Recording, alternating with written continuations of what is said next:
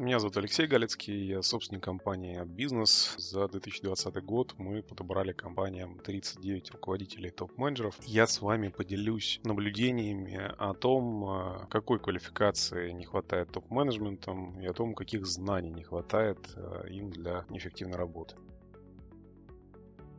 У нас будет такой небольшой топ-чарт, и первый топ-навык, э, который я выделил, это, которого не хватает э, топ-менеджерам, это навык управления удаленными сотрудниками и удаленными командами. Этот навык особенно стал очевиден и заметен в 2020 году, когда э, очень многие компании осознанно или не очень осознанно пришли к тому, что все же другим способом, кроме как перевести там, сотрудников на удаленку, продолжать работу компании не получится. Поэтому отсутствие подобного опыта топ-менеджмента стало очень сильно заметно. Мы как компания работаем с удаленными сотрудниками уже 7 лет. У нас даже руководители направлений, там, руководитель колл-центра в том числе, например, находится удаленно, и я лично, как собственник, не видел его ни разу в своей жизни очно ни на одной встрече. При этом а, сотрудники ключевые в команде работают годами, то есть у нас есть сотрудник, который работает там, 5,5 лет, 4 года, 3 года.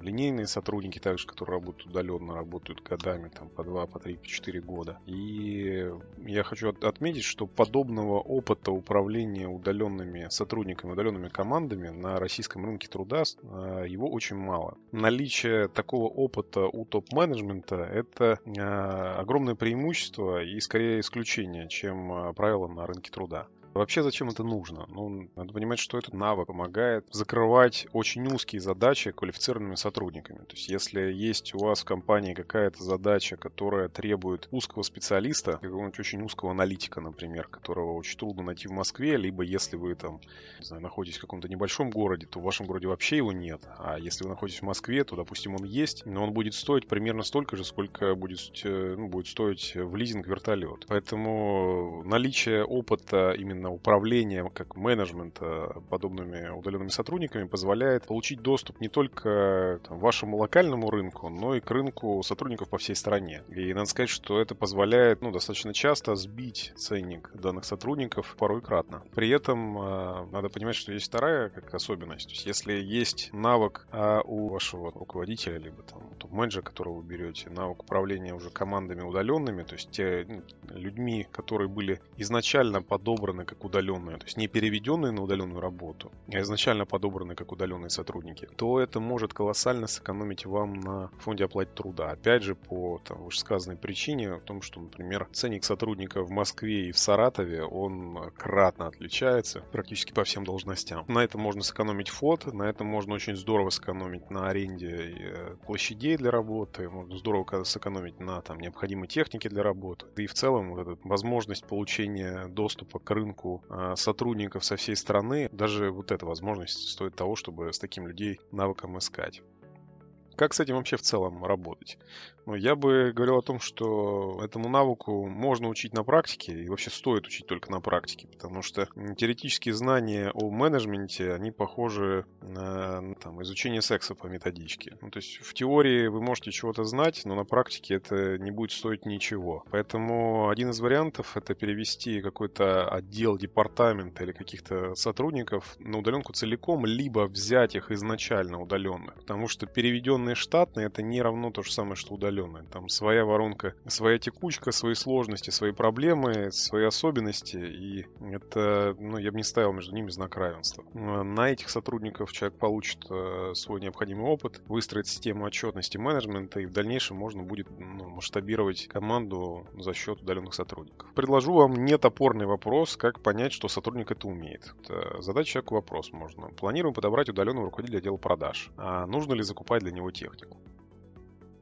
Следующий навык, про который пойдет речь, которого не хватает топ-менеджерам руководителям, это навык формирования организационной структуры. Для меня стал заметен этот э, пробел, когда у нас э, сильно вырос размер средней компании, с которой мы работаем. Когда у нас большинство компаний начали иметь оборот э, там, миллиард и больше, многомиллиардные компании. На малом масштабе, на небольших компаниях пробелы в оргструктуре, они не так критичны, не так заметны. В крупных компаниях это становится уже действительно большой сложностью, большой проблемой. Ну, потому что сотрудники, которые не понимают конечного продукта, за который они отвечают, за который вообще отвечает их должность, ими трудно управлять, они там, в малом бизнесе начинают брать на себя ненужную этой должности там, ответственность или ненужные этой должности задачи. Это приводит к ненужным действиям со стороны сотрудников. Также у собственника, либо у топ-менеджера, у которого нет понимания вообще, как эту структуру правильно прописать, нет понимания пустых звеньев в этой цепи. Ну, то есть пустых точек на карте вот этой организационной структуры. Потому что это, ну, это задача-то достаточно логичная. То есть есть э, орг-структура, есть функционал, который нужно выполнять. У нас есть понимание, что, вот, например, с этим функционалом наш там человек, который работает сейчас по 14 часов, он явно не тянет. Нам нужен здесь отдельный человек, который заберет на себя часть вот этого функционала вот с таким конечным продуктом. И вот у нас здесь, оказывается, есть такая нехватка этого сотрудника. Я позволю себе сказать дырка. Вот эти дырки, которые ну, определены были по структуре, нужно, очевидно, закрывать, потому что отсутствие сотрудников на этих должностях приведет к очевидным потерям. Неумение составить вот эту стратегическую задачу по закрытию вот этих, в кавычках, дырок сложностью. К чему это приводит? Ну, на самом деле, приводит к тому, что такой гипертрофированный вам пример приведу. Когда это непонятно на уровне, например, линейных руководителей, то начинают появляться сотрудники. Я для себя называю таких сотрудников девочка Unisender. На примере одной достаточно крупной компании, которая взяла себе сотрудника на работу, которая а, рассылала руками электронные письма клиентам. То есть вместо того, чтобы там на уровне топ-менеджмента вместе с маркетологом посоветоваться на тему того, кто нужен на какую позицию, на какие задачи, что будет являться конечным продуктом, и понять, что у нас есть email-маркетолог, который умеет всю эту историю закрывать, и нам ну, точно не нужен в какой-то из подотделов на один какой-то конкретный продукт, какой-то непонятный человек, который будет стоить там больше, чем полмиллиона рублей в год. Вот именно первоначальная проблема в отсутствии правильной внятной оргструктуры приводит э, к таким ненужным потерям. Ну, то есть, какие следствия? Ну, то есть, сгоревший фот, просто деньги выкинутые в никуда. А второй побочный эффект — это перегрузка сотрудников лишним функционалом. Появляются сотрудники, которые, с одной стороны, выглядят здорово, когда в компании сотрудники работают, не покладая сил по 14-15 по часов в день. Утро в компании начинают, вечер заканчивают, но э, моя практика говорит о том, что у такого режима есть э, ограничения. Ну, то есть, это так можно работать там полгода, ну, собственники, там, я в том числе, я так могу работать годами, но это мой личный выбор. И мне задача ну, настолько интересна, что я могу и там, в субботу, и в воскресенье точно так же приходить на рабочий день. Все-таки, когда мы говорим про сотрудников, то ну, в режиме там нон-стоп работы по 14-15 часов в день, ну, полгода, год сотрудник проработает, дальше есть очень высокая вероятность, что сотрудник перегорит, его придется менять. Почему это опять же произойдет? Потому что есть дырка в оргструктуре, и часть функционала, часть вот этого ценного конечного продукта надо было забрать на другого сотрудника. Как с этим работать? Целенаправленно прописать оргструктуру и целенаправленно прописать конечный продукт каждой должности. Это можно сделать либо путем привлечения консультантов, что мне, если честно, не очень нравится, потому что профессиональные консультанты на рынке прописания организационных структур, они, на мой взгляд, стоят непомерно дорого. Я бы шел по пути привлечения либо генерального директора какой-то компании, либо HR-директора, который какой-то другой компании, которые принимали участие в формировании организационной структуры внутри своей компании, желательно нескольких, и ну, получили от этого какой-то положительный эффект. Мы для себя называем такой вот продукт, когда мы берем не профессиональных экспертов, а вот этих э, ну, практиков-экспертов с рынка труда, мы для себя называем это экспертный совет. Собираем вот э, топовых, допустим, генеральных директоров или там HR-директоров с вашей ниши, прозваниваем их, задаем им вопрос, делали ты эту задачу, если да, то просим организовать встречу, где мы хотели бы посоветоваться на этот предмет. Если нам э, эта первоначальная встреча нравится, то мы договариваемся об условиях, на которых нам вот этот эксперт сможет помочь там, в рамках подрядных задач или в рамках каких-то регулярных задач эту э, организационную структуру прописать. Нетопорный вопрос, как понять, что сотрудник умел это делать. Какой ценный конечный продукт был у вашего аналитика или логиста? А второй вопрос, какие роли из организационной структуры были учтены в ERP-системе или системе проектного менеджмента? Следующий навык, которого не хватает, это навык автоматизации бизнес-процессов. Я бы назвал такой как подзаголовок также, что все, что можно засовывать в систему, нужно засунуть в систему. Основная проблема здесь, если чуть разбираться детально, что вот топ-менеджмент, топ-менеджмент не умеет, либо умеет очень редко использовать low-код или no-код системы проектного менеджмента или ERP-системы, э, которые появились за последнее время, типа Pyrus, типа Elma или, там, ну, я аккуратно причислю сюда 1С ERP. Ну, можно там на на вашем рынке там наверняка есть какие-то еще известные продукты, может, там среди ваших компаний, среди ваших предпринимателей топ-менеджмента вы знаете какие-то другие продукты. Они в целом достаточно все похожи, какие-то лучше, какие-то хуже. Речь в целом о применении в бизнесе систем автоматизации. Ну, то есть я почему об этом говорю? Потому что даже в очень крупных компаниях не всегда внедрен э, электронный документооборот в бухгалтерии. Я бы прибегал к астракизму, ну, то есть изгнанию как наиболее вредному для структуры в компании, или, на самом деле, если бы законодательство позволяло, я бы и физически наказанием бы прибегал тех главбухов, которые не, не внедрили ЭДО в, там, в течение там, недели, двух-трех работы на своей должности. А аналогично я не понимаю, как вообще может существовать крупный бизнес, там средний хотя бы бизнес, в котором процессы внутри компании выглядят не как э, этапы, прописанные в рамках бизнес-процесса, которые зашиты там в ERP-систему либо систему проектного менеджмента, а выглядит как должностная инструкция в формате Word. То есть это 2021 год. SAP появился уже очень давно. Да, SAP это очень дорого, да, SAP это очень тяжело, это вообще ни разу не no-code система, но с тех пор прошло много времени, и такие no-code либо low-code системы э, проектного менеджмента или системы автоматизации бизнес-процессов уже появились. И не пользоваться ими это даже уже не глупость, это уже путь э, в, одну, ну, в одну сторону. То есть рано или поздно вас просто обойдут конкуренты, которые только за счет оптимизации работы по бизнес-процессам получат кратно более высокую эффективность на одного сотрудника. Но к чему приводит отсутствие подобного навыка? Это колоссальный рост количества типовых ошибок на всех этапах бизнес-процесса. То есть мы, например, когда у нас не было системы там, проектного менеджмента, мы для себя используем Pyrus, то мы уперлись в одновременно где-то порядка 25 проектов начали вести, мы уперлись в это и больше вести их не могли, потому что количество ошибок по проектам начало расти нелинейно. Внедрив систему, да, это было не быстро, да, на это потребовалось много энергии и времени, мы, ну, мы можем тянуть кратно больше количество проектов с намного меньшим количеством ошибок, и я могу сказать, что это выделяет, это в том числе то, что выделяет нас на рынке подбора персонала, потому что на нашем рынке до сих пор народ работает в Excel или в лучшем случае в каких-то крайне примитивных программах типа eStaff. Ну, вторая здесь такая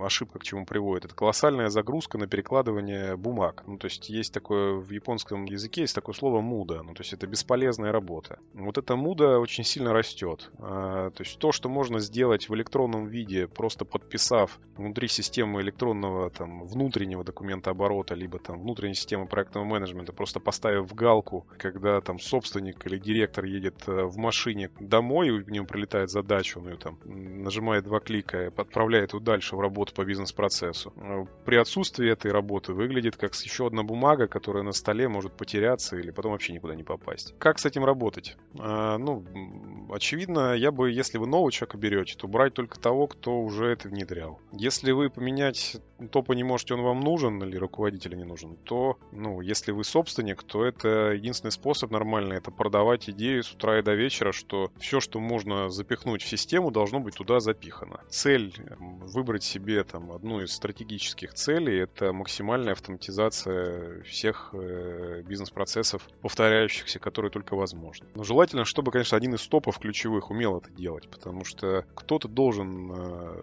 быть вот этим драйвером внутри компании, который внедряет автоматизацию на всех этапах. Предложу мне топорный вопрос, как понять, что ну, сотрудник потенциально это делал. Ну, то есть приведите пример, как вы повысили эффективность сотрудников за счет автоматизации бизнес-процесса, а к чему это привело в цифрах. Следующий навык, которого не хватает, это навык подбора сильнейших сотрудников в команду. С каждым годом в моей ментальной карте добавляется еще несколько подтверждений того, что ключевая компетенция собственника и топа, ну или руководителя, это собрать сильную команду. То есть обязательным навыком становится подбор сильных сотрудников, э, в первую очередь на ключевые позиции, но на самом деле и дальше вниз, э, на каждый уровень там, э, менеджмента, если спускаться, то желательно, чтобы, конечно, качество не падало. При этом, по сути, вроде как кажется, что навык такой есть, но вот как один из таких первопричин вот этой проблемы, что я думаю, что вы откровенно не скажете себе, что у вас прям идеально собранная команда. Она заключается в том, что не умеет э, HR-отдел и не умеет э, собственник или топ-менеджер, не умеет формировать нужную воронку соискателей и кандидатов. Я по секрету скажу, что похоже, что никто на рынке нормально это не умеет делать. Есть единицы там, компаний, которые научились формировать воронку, поток соискателей такого масштаба и такого качества, чтобы отбирать из них сильных людей.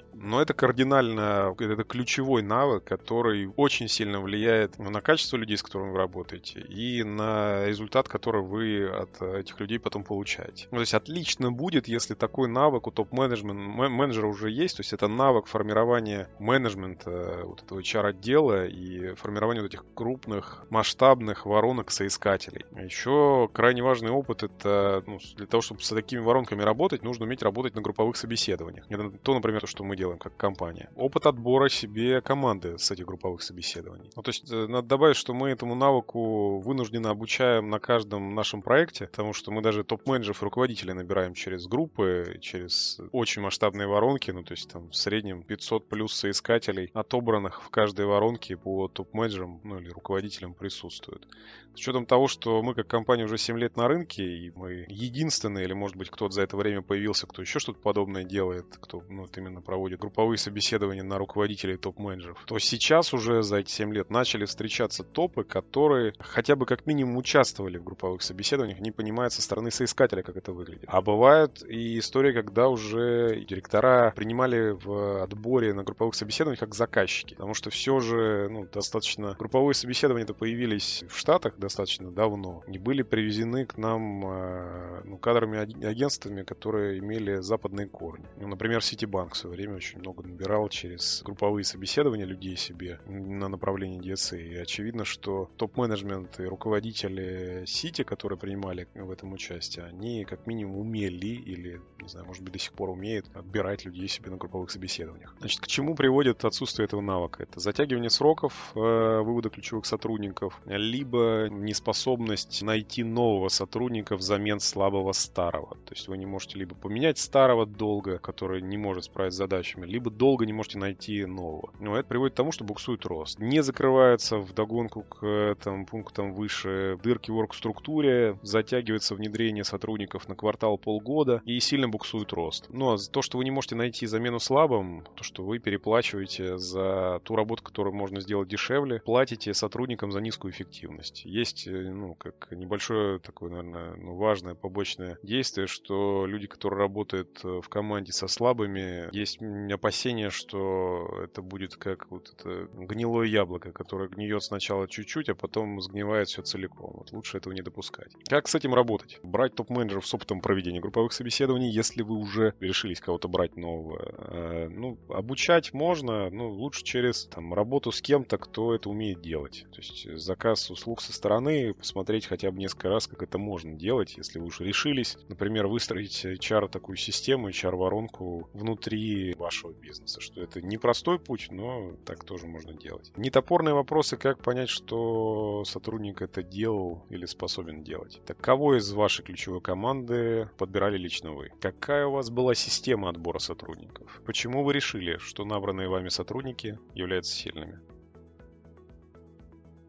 Какого еще следующего навыка не хватает топ-менеджерам руководителям? Навыка хардкорного менеджмента проектов. Я могу сказать от себя, что опыт проектного менеджмента надает фантастическую закалку в бесконечном стрессе развития компании. Потому что, как говорил Ицхак Адизис, что постоянно будут только изменения. И рассчитывать, что все зафиксируется и все будет стабильно для топ-менеджера, это достаточно наивно. Поэтому вот этот проектный менеджмент дает фантастическую закалку в работе над показателями, которые спускает там, собственник, например. Каких именно навыков проектового менеджмента не хватает? Ну, вообще знания там Scrum, знания, что такое Kanban, понимание ну, такого базовых хотя бы принципов agile манифеста, умение планировать спринты с командой, умение проводить скрам собрания. Ну, такие незатянутые формат собраний, которые держат всех в курсе там, о проекта. Неплохо было бы, как отдельный такой тоже навык, иметь это опыт э, личного написания, ведения ключевых документов по проектам. То есть это устав проекта, понимание, зачем он нужен, план проекта, прописание рисков проекта, описание бюджета, бюджетов проекта. Ну и как самый важный, наверное, такой must-have навык, это хардкорный опыт э, работы с системой постановки задач и контроля исполнения. Неважно, будь то тикеты, тикетная система постановки задач, или будь то какая-то система проектного менеджмента, даже если просто это какая-то простейшая канбан-доска, вроде там Asana, Trello, Jira, ну, то есть э, умение работать на ней. Это умение нарезать десятки задач разным исполнителям каждый день. Значит, к чему приводит отсутствие этого навыка? Оно приводит к слабому контролю выполнения задач. Ну, то есть слабый контроль выполнения задач приводит к слабому менеджменту всех проектов. Это сорванные сроки, это кривой результат, либо результат, на который вы вообще не рассчитывали. Как с этим работать? Ну, на самом деле, навык проектного менеджмента не получится пройти курс и сразу его получить. Это, для этого нужно, опять же, иметь практику. То есть нужно завершить несколько проектов сложных, тяжелых, со сроками, там, с, со сроками сорванными, которые сорвали подрядчики, с большими командами, которые в, этом, в этих проектах участвовали. Поэтому такого человека, конечно, проще взять со стороны, чем научить текущего. Поэтому если вы уж кого-то и будете брать, то на этот навык можно проверять. А, ну, если не получается кого-то взять со стороны, значит, обучать и понемногу давать э, возможность проявить себя в рамках какого-нибудь отдельного проекта, заведенного под конкретного человека. Не топорный вопрос, как понять, что человек это делал. Покажи на своем телефоне, как ты контролировал выполнение задач по проектам. Последний навык, о котором я скажу, это навык презентации. Я бы его еще назвал, что сделал и не рассказал, это все равно, что не сделал. Очевидность проблематики вот этого умения презентовать свою работу, оно приходит с насмотренностью. Когда ты делаешь работу для внешнего заказчика, надо сказать, что все-таки внешние заказчики, по моей практике, ну то есть э, они статистически более требовательны, чем внутренние заказчики. Ну, то есть если вы там делаете работу для там десятерых внешних заказчиков, заказчиков, то, наверное, там 3-5, в зависимости от рынка, будут те, которые вас дерут там три шкуры за вот э, выполнение или невыполнение там работ. Поэтому внутренний заказчик вам, ну, то есть человеку в своем жизненном э, там рабочем опыте могло не повести или, наоборот, повести, но у него не было требовательного внутреннего заказчика, там, в лице собственника, например.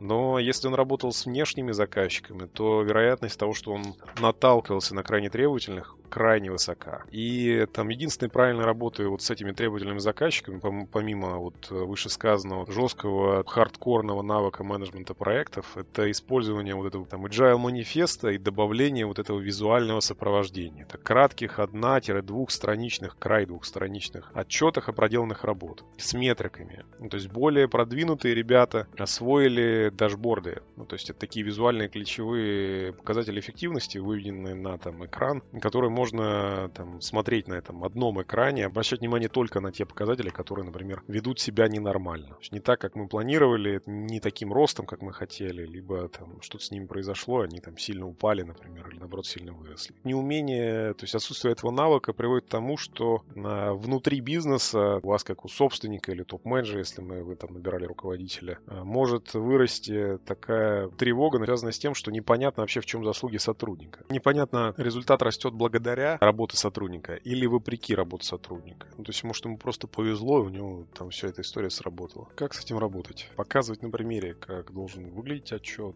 И вообще неплохо было бы регламентировать внешний вид э, инструментов отчетности. То есть показать на примере, как он должен выглядеть, как он выглядеть не должен был. В целом, люди, обладающие интеллектом, они способны воспринимать э, ну, ваши требования к документам. Это не самое сложное, что, чему можно научить. И пример, как не топор спорный вопрос, как вам понять, что сотрудник этим занимался. Это покажи пример месячного или квартального отчета, который ты делал для собственника.